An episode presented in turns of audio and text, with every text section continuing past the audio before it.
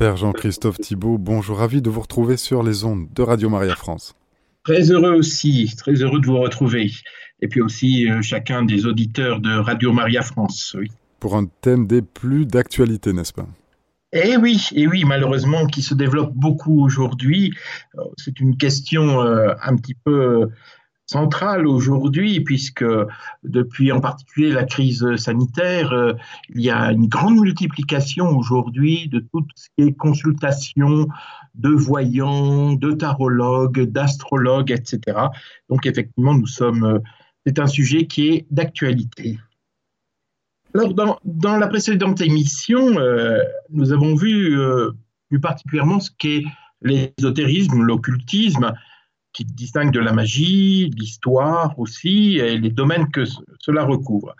Euh, c'est assez important parce que c'est à partir de là, à partir de ces principes, si vous voulez, que l'on va pouvoir maintenant aborder des questions un peu particulières. Aujourd'hui, ça sera donc le thème de la divination et les raisons pour lesquelles la, Bible, l'Église, nous met en garde contre cette tentation d'avoir recours à des pratiques occultes, euh, de cette volonté de vouloir connaître notre avenir. Euh, c'est vrai, si on est honnête, hein, qui d'entre nous n'a jamais été un peu tenté de lire son horoscope sans y croire vraiment, mais parce que voilà, on a un peu de curiosité, on jette un rapide coup d'œil, juste au cas où. Euh, qui n'a pas été tenté, peut-être dans un moment plus difficile de sa vie, de se dire mais qu'est-ce qui va m'arriver D'aller consulter un voyant, de se faire tirer les cartes, ou de lire l'avenir dans le mar de café, hein, pour reprendre cela. Ça peut être aussi dans les lignes de la main. Il y a, beaucoup de techniques hein, autour de la voyance. Alors, euh, je vous l'avais dit lors de la première émission, hein, euh, les sondages ont révélé que un Français sur quatre consulte les voyants. C'est quand même énorme. C'est peut-être en augmentation d'ailleurs, parce que ce sondage commence un petit peu à prendre un peu de l'âge et aujourd'hui, comme je vous l'ai dit, on voit une multiplication de ces, voilà, ces tentations, j'allais dire, d'essayer d'avoir euh, un accès à notre avenir. Euh, c'est loin d'être négligeable parce que en France, euh, je vous l'avais dit aussi, hein, il y a 100 000 voyants officiels, donc vous voyez, qui sont déclarés, hein, qui payent des impôts, ça signifie qu'il y a huit fois plus de voyants que de prêtres. Donc ça donne une petite idée. En général, quand on est croyant, et j'imagine que c'est la grande majorité de vous, les auditeurs hein, de cette euh, station de radio, on, a souvent un peu quelques réserves vis-à-vis de la voyance. On sait globalement que ce n'est pas recommandé, mais beaucoup d'entre nous euh, font parfois des entorses au principe, d'autant plus que on, sais pas très bien pourquoi finalement. On ne peut pas tellement expliquer pourquoi l'Église nous met en garde et la Bible contre ces pratiques occultes. Et souvent, les catholiques se font une bonne conscience en essayant de trouver des vrais médiums ou qui auraient de véritables dons. Et si ce n'est même peut-être un don que Dieu aurait donné lui-même. Alors on va consulter tel voyant parce que on dit qu'il est chrétien, parce qu'on le voit parfois à la messe, ou simplement parce que dans son cabinet de consultation, bah, il y a des crucifix, des statues de la Vierge, de Sainte Thérèse, etc. Alors on se sent en confiance. Mais est-ce que cela suffit de s'adresser à un voyant qui prétend avoir la foi ou qui est entouré d'objets religieux? Ou est-ce qu'il y a une incompatibilité profonde entre la foi et la pratique de la voyance? Alors c'est ce que nous allons essayer de voir maintenant dans cette émission. Commençons d'abord par quelques versets bibliques.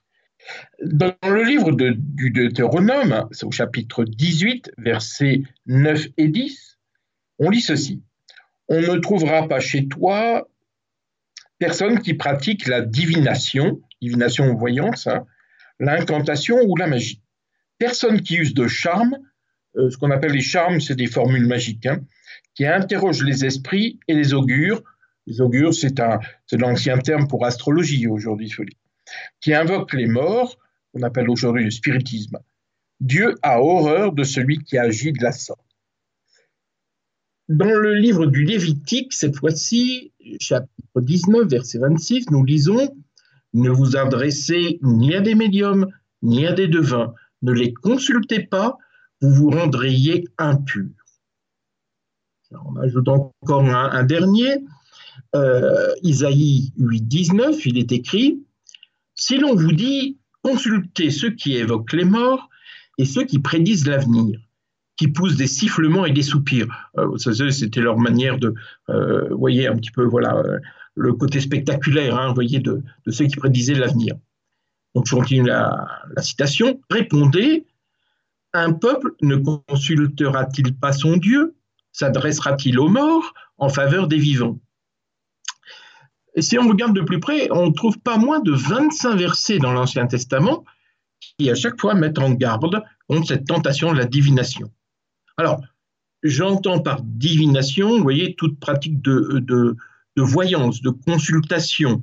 Alors ça peut, euh, par exemple, consultation des morts, ou alors des méthodes dans le but d'obtenir des connaissances sur notre avenir. Et plus peut-être plus proche de nous, dans le temps en tout cas, l'Église s'est très clairement exprimée sur la question dans le catéchisme de l'Église catholique, hein, numéro 2115 à 2118. Je lis juste un extrait. Toutes les formes de divination sont à rejeter. Recours à Satan et aux démons, évocation des morts ou d'autres pratiques supposées à tort dévoiler l'avenir. La consultation des horoscopes, l'astrologie, la chiromancie, chiromancie c'est les lignes de la main, hein.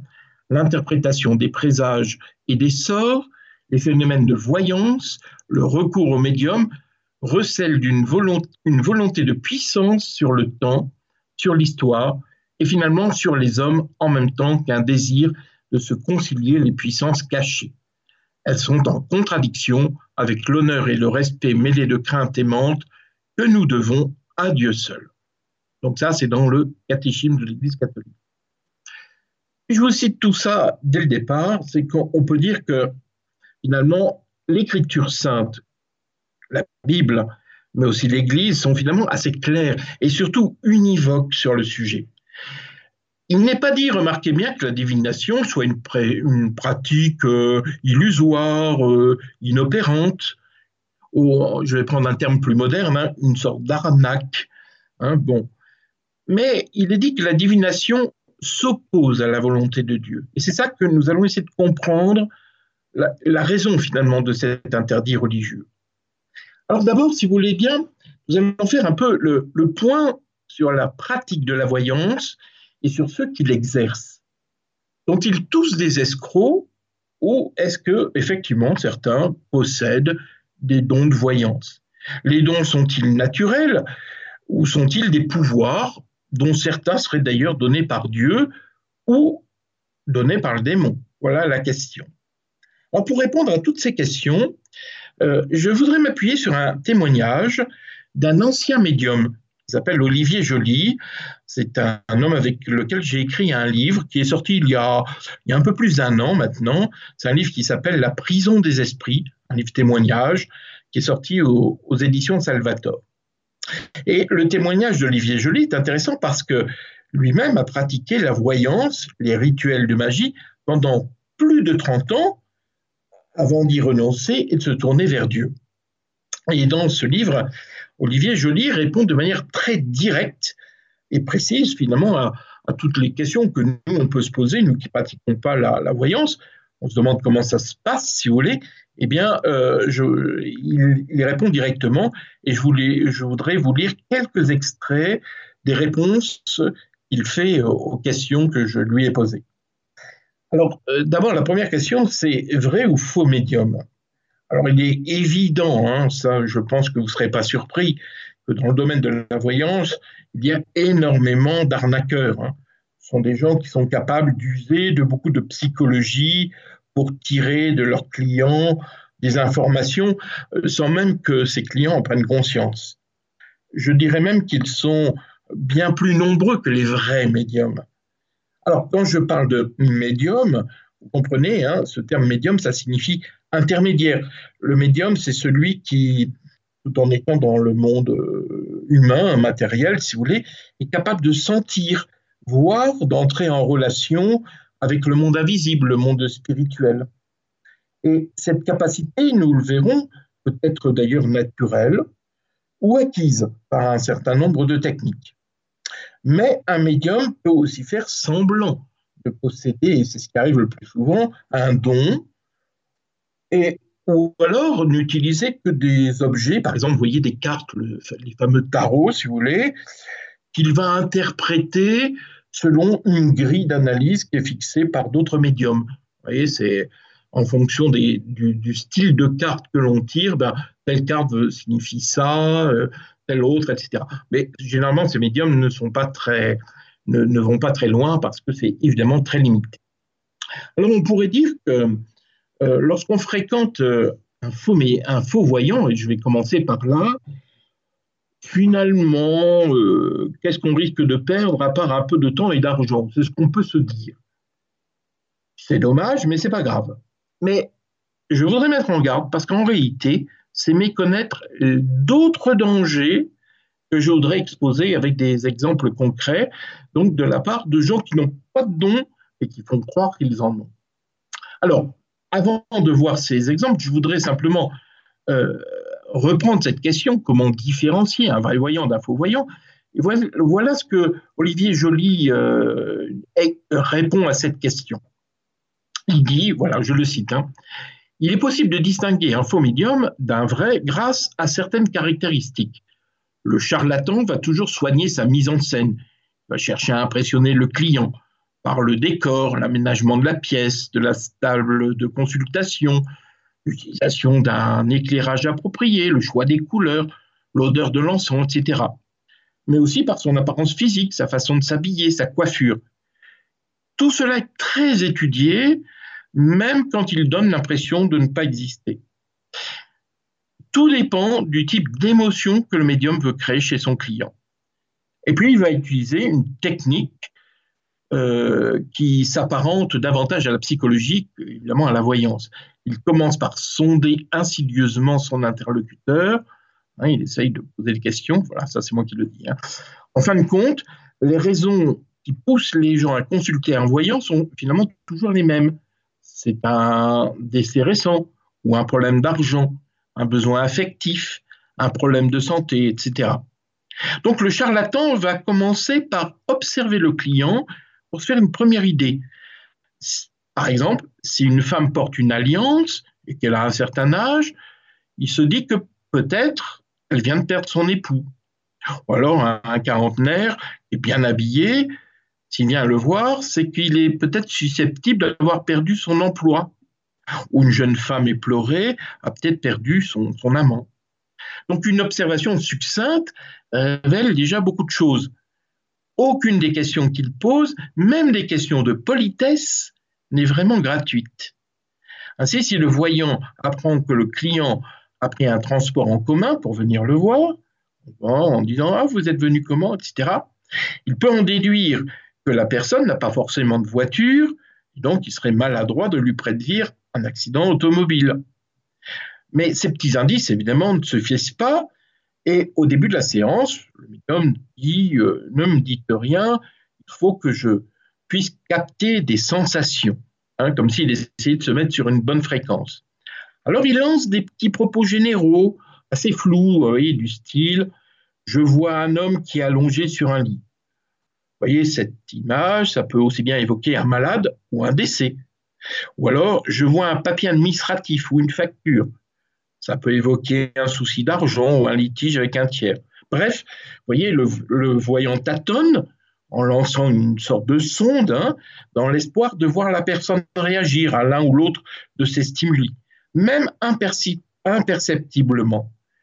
Euh, il ne faut pas oublier que le client croit que le voyant a des dons réels est recommandé, ou alors il jouit d'une bonne réputation.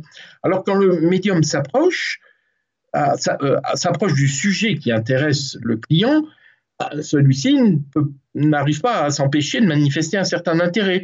Ses yeux se mettent à briller, il y a un petit froncement de sourcils, son buste se penche légèrement en avant, les doigts se crispent, etc. Si les réactions sont discrètes, le voyant, lui qui a du métier, il sait les repérer, toutes ces micro-expressions qui nous trahissent malgré nous. Et une fois qu'il a trouvé un premier indice, bah, il lui suffit de creuser le sujet et de dire ce que la personne a envie d'entendre. Le client, évidemment, n'en a pas conscience, Mais en réalité, c'est lui, le client, qui guide les paroles du voyant. Le médium fait simplement attention à rester suffisamment énigmatique et à prononcer des paroles qui puissent être interprétées de différentes manières. Une trop grande précision pourrait lui nuire. D'autre part, le faux médium s'ingénie à ce que les prédictions restent limitées dans le temps et n'aillent pas au-delà d'une période de quelques mois. Son but est de laisser des questions en suspens de manière à pousser le client à revenir le consulter. En gros, comme tout bon commerçant, il fidélise sa clientèle. Voilà, je vous ai cité cet extrait, oui, euh, exprès pour vous montrer, voyez, les techniques hein, qui sont employées. C'est clair que euh, une très grande partie de ces, de ces médiums n'ont évidemment aucun don de voyance, mais ils sont très observateurs et assez psychologues, un peu comme des mentalistes. Et personne n'aime se faire escroquer, mais on pourrait se dire, bon, finalement, voilà, je me suis fait avoir, mais ça n'a pas de graves conséquences. Et c'est peut-être là que euh, il faut peut-être aller plus loin. Et je voudrais vous raconter deux petites anecdotes. La première, c'est un exorciste qui a raconté ça un jour. C'était une femme enceinte qui était venue le consulter, consulter une voyante. Et la voyante euh, tire les cartes et, lui dit que tout va bien, que la grossesse va bien se passer, que l'enfant va naître dans de bonnes conditions, que son enfant va avoir une bonne santé, etc. Et puis elle dit incidemment comme ça, hein, elle dit, euh, sans trop insister, que son mari, simplement son mari va être jaloux de l'enfant. Même si finalement cette jalousie du père ne va pas empêcher l'enfant de, bien se débrouiller dans la vie, d'avoir une belle profession, etc., etc. Alors vous voyez, derrière toutes ces paroles qui sont rassurantes, voilà, la voyante a glissé une discrète parole mortifère, sans en avoir l'air, mais qui va avoir de graves conséquences pour le couple. Parce que la femme va se méfier de son mari au point qu'elle va refuser que le mari porte le bébé. Et le mari va rien comprendre à cette méfiance de la maman. Et ça va provoquer des tensions dans le couple, des disputes, à tel point qu'ils vont se retrouver au bord de la séparation. Alors heureusement, le prêtre exorciste a réussi à faire euh, mémorial, mémoire, si vous voulez, de cette parole négative de la voyante que la maman avait presque oubliée d'ailleurs, en mettant en lumière ce mensonge était une sorte de piège glissé dans les annonces heureuses de la voyante. Mais, et heureusement, bien sûr, euh, en prenant conscience de cela, le couple a pu retrouver sa paix et l'enfant est aujourd'hui à des parents unis. Mais voyez comment ça peut. Vous voyez, les conséquences sont parfois bien plus pernicieuses qu'on ne le croit. Euh, parce que les paroles des voyants et des devins peuvent modifier notre regard sur les autres, sur notre monde, sur nous-mêmes, et provoquer des choix qui peuvent être lourds de conséquences. Euh, je voudrais vous raconter une autre anecdote. Euh, c'est une femme, une dame, qui est venue un jour me dire qu'elle connaît une voyante formidable qui est vraiment capable de prédire l'avenir.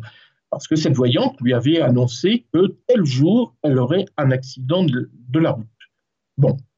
Alors elle me raconte que donc euh, elle a tout fait pour le, jour venant pour euh, prendre le volant, qu'elle avait organisé sa journée pour, ne pas avoir besoin de prendre euh, son véhicule. Malheureusement, le soir de cette fameuse journée, sa fille se brûle et elle n'a pas d'autre choix que de la mener aux urgences à l'hôpital. Alors elle me raconte presque naïvement, hein, bien évidemment, qu'elle me dit qu'en prenant sa voiture, elle était tout à fait nerveuse et tendue parce qu'elle était sûre qu'elle allait faire un accident. Elle me dit, eh bien, c'est arrivé.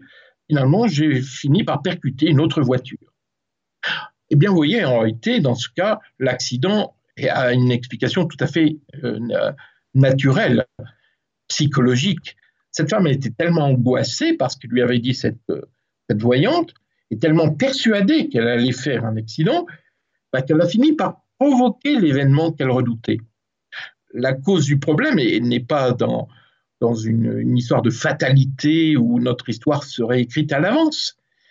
C'était provoqué par l'état de tension dans lequel elle se trouvait en conduisant. Et par ses affirmations, si vous voulez, sur l'ascendant qu'elle avait sur sa cliente, eh bien, la voyante avait créé un conditionnement psychologique dans son subconscient. C'est un mécanisme très connu d'ailleurs euh, en psychologie. Hein. On appelle ça une prophétie autoréalisatrice. Euh, c'est un concept qui a été mis en lumière par des sociologues nord-américains, Robert King Merton et William Isaac Thomas. Vous pourrez trouver ça. Euh, le principe est simple. Voilà le principe. Quelqu'un qui prédit ou s'attend à un événement, souvent négatif, modifie ses comportements en fonction de ses croyances, ce qui a pour conséquence de faire advenir la prophétie. Donc, si vous voulez, euh, en y croyant, bah, presque inconsciemment, on change, si vous voulez, on, va, faire advenir ce que l'on finit par croire. Hein, il dit également, euh, William Thomas dit, euh, si les hommes considèrent des situations comme réelles, alors elles le deviennent dans leurs conséquences. Et la voyance, si vous voulez, repose en grande partie sur ce principe. En conclusion, même si nous avons affaire à un faux voyant, donc vous voyez, ça ne signifie pas que finalement, c'est pas si grave que ça, à part perdre un peu d'argent. Non, le danger est bien plus grand parce que nous, laissons des voyants nous conditionner au point qu'ils sont capables de faire que leurs prédictions, eh bien, on va tout faire pour qu'ils se réalisent, consciemment ou inconsciemment, hein, et, que finalement, nous, perdons finalement le sens de notre liberté. Cela dit, s'il y a des voyants qui utilisent des techniques psychologiques pour nous faire croire qu'ils ont des dons, des dons, euh, on peut se poser aussi la question, mais finalement, est-ce qu'il y a aussi de vrais croyants? Est-ce que ça n'est qu'une histoire euh, de psychologie? Ou y a-t-il vraiment des gens qui ont des capacités de communication avec le monde invisible? Là, il faut dire que effectivement, il y a des gens qui ont cette capacité. Mais attention, ces médiums, finalement, sont certainement encore plus redoutables que les arnaqueurs. Euh, commençons d'abord par savoir ce qui se passe lorsqu'un voyant exerce son activité. Je redonne la parole à Olivier Joly, qui lui était un vrai voyant, si vous voulez. Et, donc, voilà ce qu'il dit dans, le livre hein, La prison des esprits. Je le cite. Un vrai voyant n'a pas besoin de décorum comme les faux voyants. Il a surtout besoin de concentration, de calme et d'être en bonne forme physique. S'il veut recevoir un flash, c'est-à-dire une image, hein, une image mentale, il doit interférer le moins possible avec la personne qui le consulte, afin d'éviter une forme de pollution de la pensée. Il se met en état de réception, ce qui nécessite d'être le plus neutre possible. Son objectif est de dire ce qu'il perçoit sans chercher à savoir si cela convient ou non. Il faut avoir conscience que la voyance est très énergivore, un vrai médium sort épuisé de la séance. Aussi, lorsque des voyants accueillent des clients les uns après les autres, 7, 8 dans la journée, parfois plus, alors vous pouvez être certain que ce ne sont pas des vrais voyants. Un, médium authentique peut proposer une ou deux consultations par journée. En général, il ne cherche pas à se faire une clientèle. Euh, en réalité, euh, donc je, passe quelques passages. Mon but était d'éviter, euh, je disais ce que je ressentais, mais je ne voulais pas être rappelé parce que je ne pouvais pas dire plus que ce que j'avais reçu. Le vrai médium est capable simplement de donner ce qu'il ressent, le flash, hein, le fameux flash, et puis c'est tout. Bon. Euh, Olivier Joly raconte que, vous voyez, quand un, médium, maintenant je parle de médium authentique, hein, utilise des cartes, boules de cristal ou que sais-je encore, eh bien finalement, tous ces objets ne sont que des instruments. Ils servent à entrer avec, en communication avec un esprit. Ce sont des sortes d'antennes, si vous voulez. Ça leur permet de, de, partir d'un objet concret, mais le but, c'est d'arriver à obtenir ces fameux flashs, c'est-à-dire des images mentales. Hein, je le cite encore, euh, ainsi, les cartes servent à interroger notre voix intérieure. Ce qui importe est d'accueillir des émotions, des images, des mots qu'elles suscitent en nous. L'important est d'être spontané. Les cartes servent donc d'éléments déclencheurs à une communication avec un esprit. C'est peut-être comme si elles étaient une sorte de téléphone. Ce n'est pas l'appareil lui-même qui compte, sa marque, sa taille, sa couleur, mais sa capacité à capter correctement le réseau, à délivrer son, euh, un son clair et précis. Une fois la communication engagée, le tarot, comme tout autre support à la voyance, devient secondaire. Si je dis cela, c'est parce que, vous voyez, on voit bien qu'il s'agit là d'une technique pour entrer en communication, pour recevoir. Et toute la question, c'est on on reçoit quelque chose, un message, une image, une parole, mais de qui? Qui va parler? Et tous les voyants que j'ai pu interroger m'ont dit que finalement, c'est ça qu'ils cherchaient, c'est obtenir ces images ou ces paroles qui s'imposent à l'esprit. Et Olivier Joly ajoute, euh, les flashs que l'on reçoit ont une origine qui n'est pas neutre ou bienveillante, comme beaucoup le pensent. Ils sont donnés par des mauvais esprits. Les démons ont à la fois connaissance, certains pouvoirs, ils peuvent nous impressionner, mais ils ont aussi leurs limites. Contrairement aux anges qui sont dans la lumière de la vérité, les connaissances de démons peuvent être erronées, sujettes à caution. C'est la raison pour laquelle il y a toujours un mélange de vérité et d'erreur dans leurs propos. Alors, vous voyez, c'est ça, c'est très, important aussi de vraiment prendre, et tous, les voyants le disent, hein. alors certains qui ont l'impression de toucher de bons esprits euh, disent, mais non, ce sont des êtres supérieurs qui nous parlent, mais au bout d'un certain temps, euh, tous ces, un certain nombre, en tout cas de voyants, etc., se rendent compte que ce qu'ils reçoivent est, souvent d'ailleurs des, mélanges. Et ce qu'ils vont annoncer n'est pas si bon que cela. Hein, et qu'en réalité, euh, ce ne sont pas de simples créatures qui viendraient de Dieu ou Dieu lui-même, hein, bien sûr, mais ce sont des démons. Alors les démons ont une connaissance de ce qui nous est arrivé. C'est pour ça d'ailleurs qu'ils sont beaucoup plus capables de nous dire ce qui s'est passé dans le passé. Alors souvent c'est ça qui impressionne les gens. Ils disent, mais le voyant m'a dit des choses très précises sur ma vie, sous-entendu passé. En revanche, sur l'avenir, alors là, c'est beaucoup plus limité. Et on se rend compte, euh, pour l'avoir euh, vu avec un certain nombre de, voyants honnêtes qui ont, qui ont un petit peu abandonné leur, euh, leur, leur pratique, ils disent tous que finalement, quand ils annoncent quelque chose de l'avenir, c'est souvent une conséquence et finalement assez limitée, c'est-à-dire c'est, c'est quelque chose de logique par rapport au passé. Donc effectivement, nous avons, nous avons là euh, un contact avec des êtres créés qui ont certaines connaissances. Hein. les, démons sont, ont été créés, hein, euh, euh, ce sont des êtres créés comme nous le sommes aussi nous-mêmes, mais ils sont finalement très limités aussi dans leur annonce du, du futur. Et Olivier Joly dit, le danger d'aller consulter un voyant serait de nous pousser à croire à la, à la prédestination, à savoir que notre vie serait écrite d'avance et qu'il nous faudrait suivre un chemin préétabli.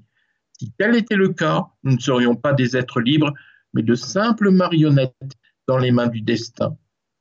Or, parce que nous sommes des êtres libres, nous n'avons pas à nous laisser dicter nos choix, qui que ce soit, en allant voir des voyants, nous renonçons volontairement à notre liberté et nous perdons notre libre arbitre, ce qui est très dommageable. Alors peut-être parmi vous, il y en a qui vont dire oui, mais d'accord, mais s'il n'y aurait pas un don de voyance qui pourrait être donné par Dieu Là encore, soyons précis.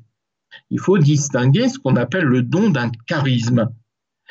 Le don de Dieu, hein, qu'on appelle un charisme, grande différence, c'est que ça ne, se donne pas sur commande. Le charisme est toujours subordonné à la foi. Il se révèle dans, le cadre d'une assemblée de prière, par exemple. Et son but n'est pas de donner des informations sur les gens, mais c'est de permettre un progrès spirituel. Lorsque, et lorsque l'on constate que l'on a peut-être un charisme, hein, vous savez, on, on, peut recevoir un charisme, par exemple, charisme de connaissance, hein, eh bien, ils doivent toujours être vérifiés en Église. Est-ce que c'est vraiment de Dieu et est-ce que ça va être au service de l'Église? Et si l'on peut avoir un charisme de connaissance, bien, c'est l'Esprit Saint qui nous révèle une parole biblique, par exemple, ou une image destinée à une personne pour laquelle on prie, mais pas pour lui annoncer son avenir. Et c'est un encouragement dans son chemin de conversion, dans son chemin de foi. Hein. J'aurai l'occasion dans d'autres émissions à revenir sur que ça c'est très important entre le charisme et le don.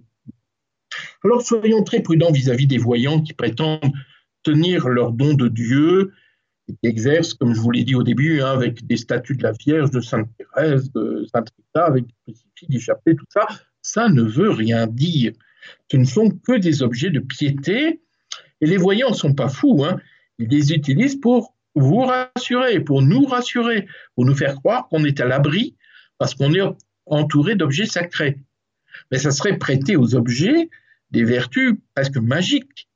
Les objets de piété ce ne sont pas des gris-gris ou des amulettes, sont d'abord des signes visibles de notre foi. Autre chose également, méfiez-vous de l'argument qui consiste à dire que ce voyant-là est honnête parce qu'il ne se fait pas payer. Vous savez, les voyants et les médiums qui sont déclarés bon, à un tarif parce que ben, ils, sont, ils sont un peu comme des. Ils ont un statut de profession libérale et ils doivent déclarer leurs revenus aux impôts.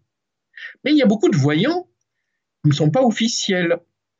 Et finalement, ils, euh, ils savent qu'ils ont beaucoup plus de succès et de, de crédit, si vous voulez, s'ils disent qu'ils le font par générosité et qu'ils font les choses gratuitement, qu'ils ne se font pas payer.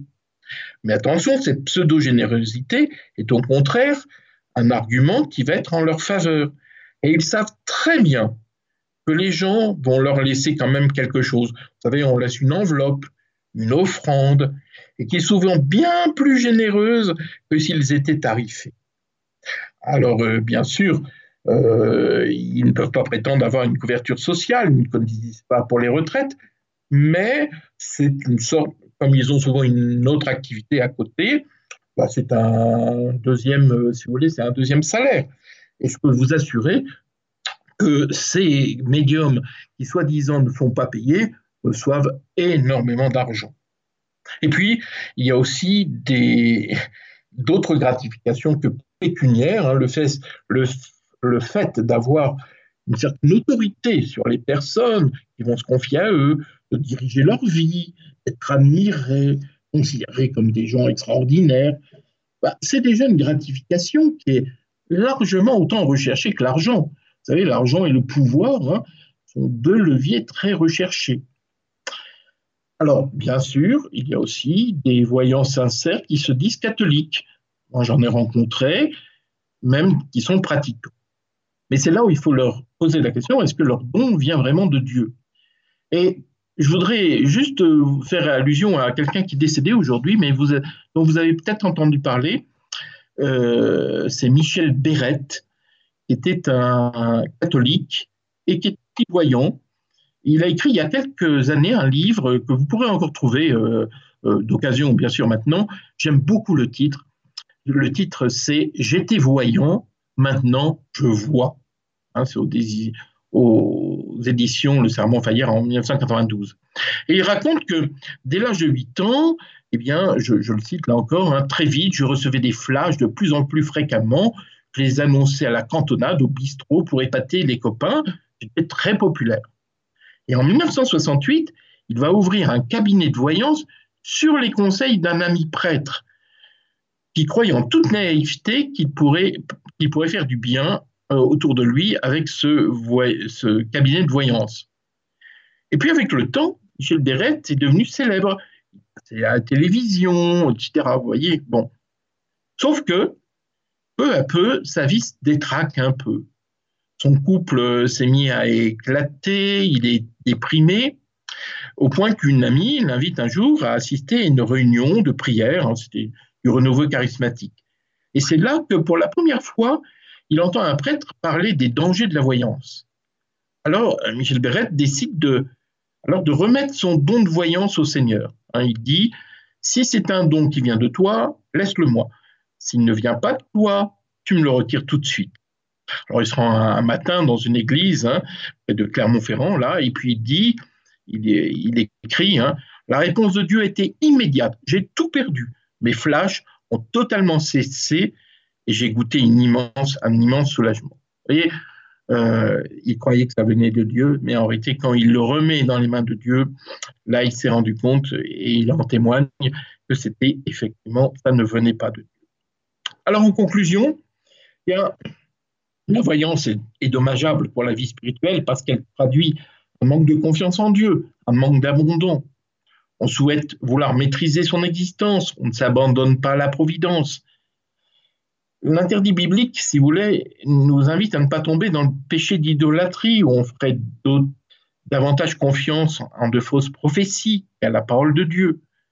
Dieu nous a fait à son image, c'est-à-dire il nous a fait libres. Et c'est à nous de conduire nos vies, non pas de se laisser dicter notre conduite par d'autres volontés.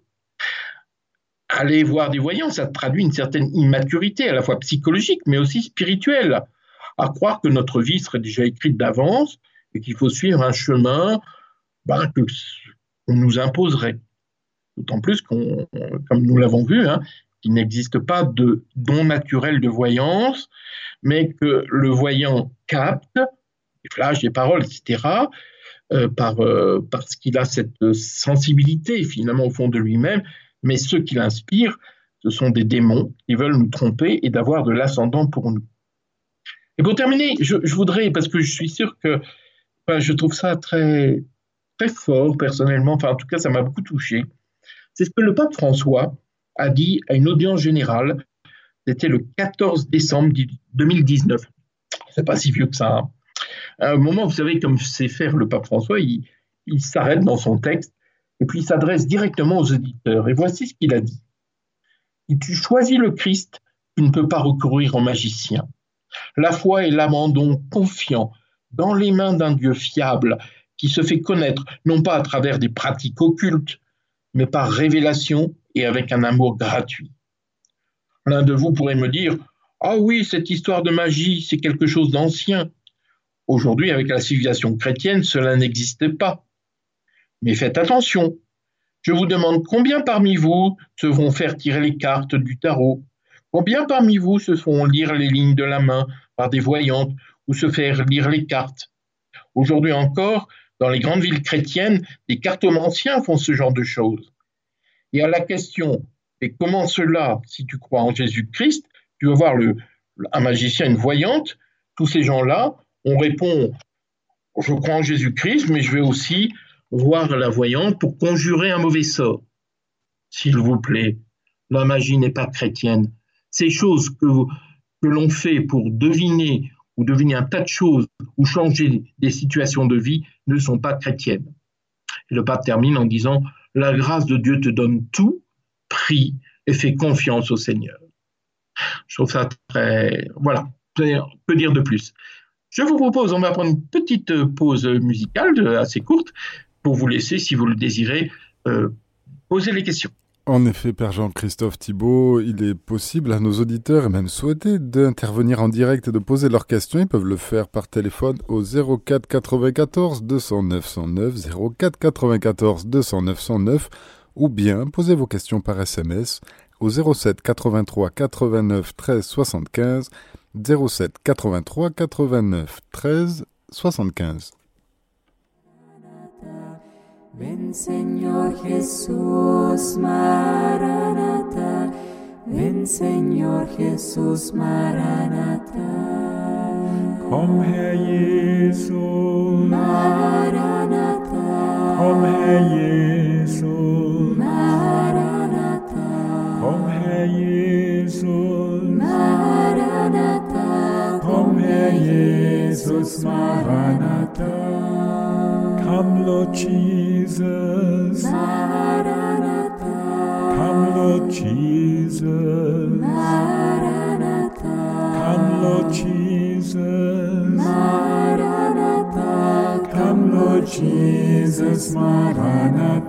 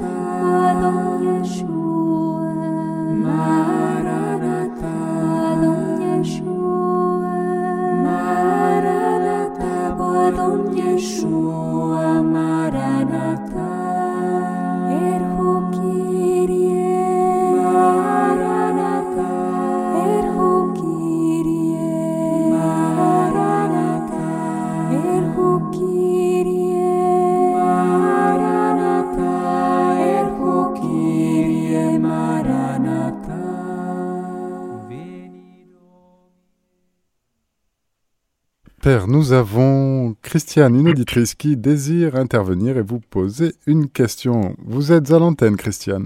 Oui, bonjour Père. Euh, Bonjour, je voulais vous dire euh, qu'en fait, euh, j'ai j'ai eu un espèce de don de médiumnité qui m'est venu, euh, alors j'ai compris plus tard que c'était de ma grand-mère paternelle, parce qu'elle sentait les choses, et puis elle repartait chez elle, et dit, il faut que j'aille là-bas parce qu'il y a un tel qui vient de mourir, etc. Et moi, je ne comprenais pas pourquoi je sentais toujours tous les trucs mauvais qui devaient arriver. Et un jour, comme il y avait Radio Maria qui était à Nice, on avait un, une, je sais plus comment ça s'appelait, et j'ai parlé avec un prêtre de Cotignac qui m'a dit un peu ce que vous avez dit, si si ça vient de toi, je le garde, sinon je n'en vais pas. Et c'est ce que j'ai fait, et après c'est parti, parce qu'autrement, je sentais les gens qui allaient mourir, qui allaient passer sous un camion avec une mobilette, etc. Et je savais pas pourquoi. Et en fait, c'est ben, un héritage que j'ai eu de la grand-mère, mais je ne sais pas de quelle manière euh, c'est venu. Hein. Oui, merci Christiane, parce que votre question est très importante. Je ne l'avais pas abordée parce qu'on ne peut pas tout aborder, mais ça me permet de répondre à cette question. Effectivement, je vous ai dit, euh, il y a effectivement un certain nombre de personnes qui ont une sensibilité particulière qui fait qu'ils sentent des choses et certains euh, ayant cette sensibilité en, font, j'allais dire, leur profession, entre guillemets, hein, deviennent voyants un peu. Quand je dis professionnel, je ne veux pas dire qu'ils deviennent, que c'est leur métier, vous voyez, mais qui vont l'exploiter. Alors, de quoi s'agit-il? En réalité, on constate qu'un certain nombre de personnes ont ce qu'on appelle une hypersensibilité médiumnique, naturelle. Alors, vous savez qu'il y a à peu près 20% de la population qui est hypersensible, c'est-à-dire qui sent des choses, vous voyez, qui, qui est très à, à fleur de peau, pourrait-on dire, un peu comme éponge. Mais attention, il ne s'agit pas d'hypersensibilité, c'est un type d'hypersensibilité Oui. qu'on appelle médiumnique. C'est-à-dire que ce sont des gens qui ont une faculté naturelle, ils n'ont pas choisi, ils l'ont reçue, c'est comme ça, ça s'est fait, qui fait qu'on sent des choses qui ne sont pas, euh, qu'on n'est pas censé connaître. Voilà. Euh, des événements, on, on se fait des, on, on se fait des choses sur des personnes, même des secrets de famille qui se révèlent. Ou alors, on- un petit peu à l'avance, on a des, des sortes de prémonitions, un nombre de Oui. choses qui, qui nous arrivent. Ce que vous avez décrit, hein, avec, euh, c'est tout à fait ça.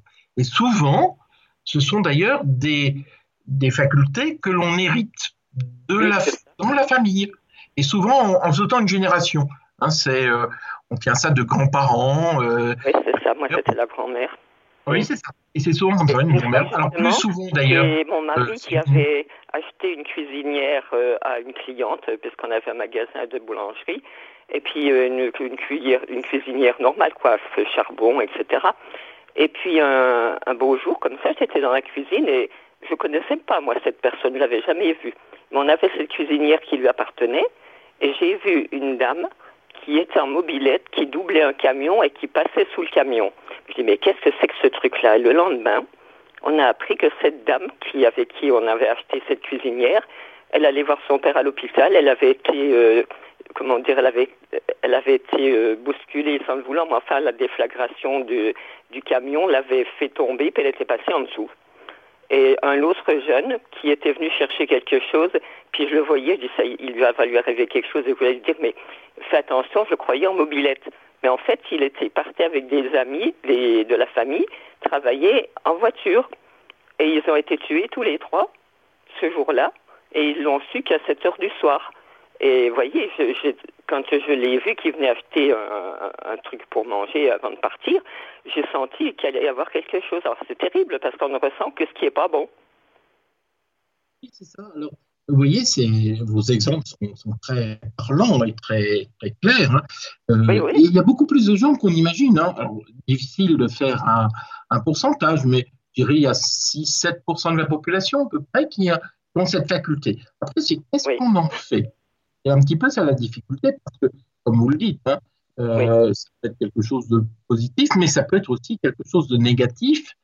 D'autant plus que si on commence à connaître des choses sur des gens, vous voyez, euh, bah, il y a une sorte, le mot est fort, hein, j'en ai conscience, hein, mais un peu un, un viol de l'intimité. C'est-à-dire, il y a des choses qu'on de, enfin, on n'a pas, à, enfin, il y a des choses qui doivent rester cachées par, par respect de la personne, etc.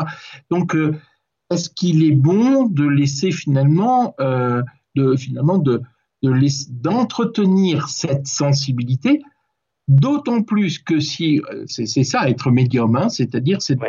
d'avoir cette sensibilité entre le monde visible et le monde invisible. Et le monde invisible existe. Alors, bon, y a, y a- y c'est des images, des choses comme ça, bon, ben voilà, c'est, on choisit pas. Mais attention, parce qu'elles peuvent, cette faculté peut être utilisée en particulier par le monde démoniaque qui va euh, en- s'en servir pour, à la fois parce qu'il y a quelque chose de flatteur, il peut y avoir quelque chose euh, qui, qui- qui nous pousse à aller plus loin, à, à l'exploiter, à devenir voyant, pourquoi pas. Et c'est là où c'est de- dangereux. Alors c'est Oui, pour ça c'est je pour ça pense que j'ai- Le jour-là, eu ce prêtre-là de, de Oui. Cotignac qui m'a dit ça, ben, je l'ai fait le jour même et je n'ai plus rien ressenti. J'ai Et voilà. Bon, maintenant, je suis avec Dieu de toute façon, mais c'est vrai, comme, comme on dit, hein, on, ressent, on reçoit ça des, des grands-parents et sans savoir pourquoi. C'est ça. Merci ma chère Christiane, j'espère que le Christophe. Thibault Au a répondu à vos questions. Nous avons, Merci Père, beaucoup, si vous voulez bien, aussi une autre auditrice, Régine, qui désire vous poser une question. Régine, vous êtes à l'antenne de Radio Maria France. Merci. Euh, bonjour mon père. Bonjour. Alors voilà, je, vous, je voulais vous poser une question. C'est une question que j'ai déjà posée à trois ou quatre prêtres et j'ai pas eu de réponse. Alors je tente peut-être et espère en avoir une avec vous. Euh, j'ai constaté plusieurs fois, oui, j'ai constaté plusieurs fois, donc dans plusieurs églises ou cathédrales, euh, donc sur le fronton ou à l'intérieur, euh, la roue du zodiaque avec tous les signes astrologiques. Donc ça se passait bien dans, dans, dans l'église. Euh, et donc évidemment c'est, complètement interdit par, euh, par l'église. Donc euh, ma question c'est pourquoi pourquoi on trouve ça dans des dans des dans des églises euh, très anciennes et pourquoi voilà. Alors oui, c'est c'est- c'est une excellente question. Merci beaucoup, Régine. Alors euh, simplement, attention, parce que euh, il y a une évolution. euh, D'abord, il faudrait faire la différence entre l'astrologie, si ce n'est même le zodiaque, et puis euh, ensuite le, tout ce qui touche les horoscopes. Hein, c'est Oui, d'accord. Mhm. le- Oui, là c'est de la pure euh, pure prédication, oui, tout à fait. Voilà, vous voyez, et souvent euh, qui ne repose pas sur grand-chose.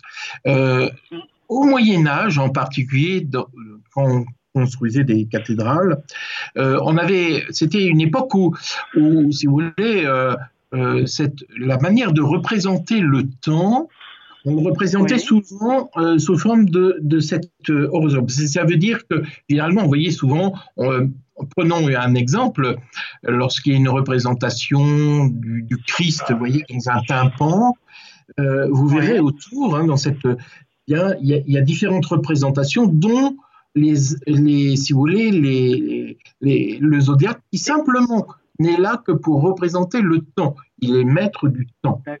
Alors c'est vrai qu'aujourd'hui, euh, il faut faire attention parce que ça n'a pas du tout pris le même sens, parce que peu à peu, ferai une émission, hein, plus particulièrement un jour sur l'astrologie, sur l'alchimie, c'est moins important parce qu'ils ont traversé le temps, où il y a eu une évolution où l'astrologie n'était pas simplement, euh, vous voyez, la, euh, ce qu'on appelle aujourd'hui de l'astronomie, c'est-à-dire la prise de conscience que euh, ben, il y a Les les, étoiles, la création, si vous voulez, hein, la création, mais aussi d'un point de vue temporel. Aujourd'hui, c'est devenu un objet, enfin, une manière d'utiliser, si vous voulez, la, la divination. Enfin, c'est devenu un, une méthode de divination. C'est pour ça qu'il y a l'interdit porte, enfin, il est pas l'interdit qui est une, une mise en garde, vous voyez, hein, c'était en disant, il faut, euh, voilà, elle porte sur la divination, non pas sur euh, la représentation, j'allais dire, qui à l'époque, bah, c'était, euh, voilà, c'était une représentation simplement de l'ordre de la création, avec cette dimension à la fois du temps qui s'écoule et en Mhm. même temps de- des, des planètes, parce qu'on voyait bah, que euh, il y avait des, vous voyez, ils observaient les étoiles, les planètes, ils voyaient que euh, ça revenait à certaines périodes, et donc c'est une représentation symbolique. D'accord. Ah ben déjà, oui, là c'est donc euh, par rapport aux constellations, par rapport euh, aux planètes, à leur position, etc. Donc euh, Oui, là, mais ça on- veut dire que, vous voyez, qu'une représentation de la création du monde, en disant que finalement Dieu était avait créé, euh, parce que c'est dans la Bible, hein, il a créé euh, le cosmos, les étoiles, euh, la Terre, etc. Et c'était la vision qu'on avait et puis qui était représentée de manière symbolique. Alors effectivement, et, et je ne vais pas tout reprendre, hein, mais et on reviendra là-dessus, c'est vrai que après, mais là c'est bien plus tardif, hein, là on est au Moyen Âge, hein, pour dire les choses de manière... mais à partir du 16e, 17e, 18e siècle, euh, ça va devenir, on va, on va retrouver aussi euh, des, j'allais dire une façon de représenter, enfin de, de, voir ces planètes qui ont une influence sur nous. Euh, alors ça vient essentiellement de l'Orient, c'est une pensée orientale, si vous voulez, Ouais, et ouais. ça, finalement, peu à peu, être associé à la divination, c'est-à-dire plus exactement à euh, finalement la croyance que ben, euh, les, les planètes ont une influence sur nous et que nous-mêmes, nous sommes un reflet en microcosme du macrocosme que représentent les planètes. hein. Ben, J'aurai l'occasion de plus développer, parce que là, ce serait un peu long, sur ce qu'est l'astrologie exactement. quoi. Mais euh, vous voyez, il y, a- il y a une évolution. Alors c'est vrai que ça peut paraître choquant. Vous n'êtes pas la première à se dire, mais c'est quand même curieux de voir dans nos églises, Mm, surtout dans les représentations, des, euh, presque des signes astrologiques. euh, Ah ouais. Non, mais j'ai une bonne. euh, voilà, là, c'est vrai que vous m'avez bien éclairé quand même. Et alors, euh, une autre petite question si on, on utilise cette science, puisque c'était vraiment une science, euh, voilà, dont, les, on, se servait dans, plusieurs civilisations, mais juste sans faire de divination, mais juste par exemple pour euh, du développement personnel, c'est-à-dire euh, de, de, de, voir un petit peu le, le caractère de la personne, mais pas, pas s'en servir pour faire de, pour de faire des prédictions. Vous voyez, mais juste certaines euh, euh, planètes peuvent influencer telle personne à tel moment, mais euh, voilà, pour, pour avancer, pour euh, Alors, je sais pas j'entends vous, comprenez le, le, le- Très bien. j'ai bien compris votre, votre question. Euh, simplement, on est presque au bout de l'émission je ne pourrai pas y répondre, mais j'y répondrai, hein, vous inquiétez pas. C'est pour ça que vous remarquez bien que, vous voyez, je fais déjà une, une différence entre l'astrologie et, Ouais. euh, et puis les horoscopes, etc. Je ne mets pas l'astrologie dans la divination. En Non, revanche, j'aurais quand même Ouais. des choses à dire, j'avoue, sur les limites pour moi que représente la pensée astrologique qui, qui répond à, à une vision, une cosmologie, une anthropologie, Mhm. même une théologie particulière, qui a toute une histoire, et, et sur lequel, bon, ben, il y a, on, on peut réfléchir effectivement si effectivement c'est cohérent, j'allais dire, avec le message chrétien. Mais je ne peux pas y répondre là. C'est une question qui nécessite vraiment un développement. Et un développement que nous ne Merci pouvons beaucoup. pas nous permettre. Merci beaucoup, Régine, de votre Merci appel. beaucoup, mon père. Merci beaucoup. Merci Régine. Merci beaucoup. Chers auditeurs, c'était notre émission Ésotérisme et Magie. Quel danger Retrouvez cette émission podcast sur notre site internet radiomaria.fr.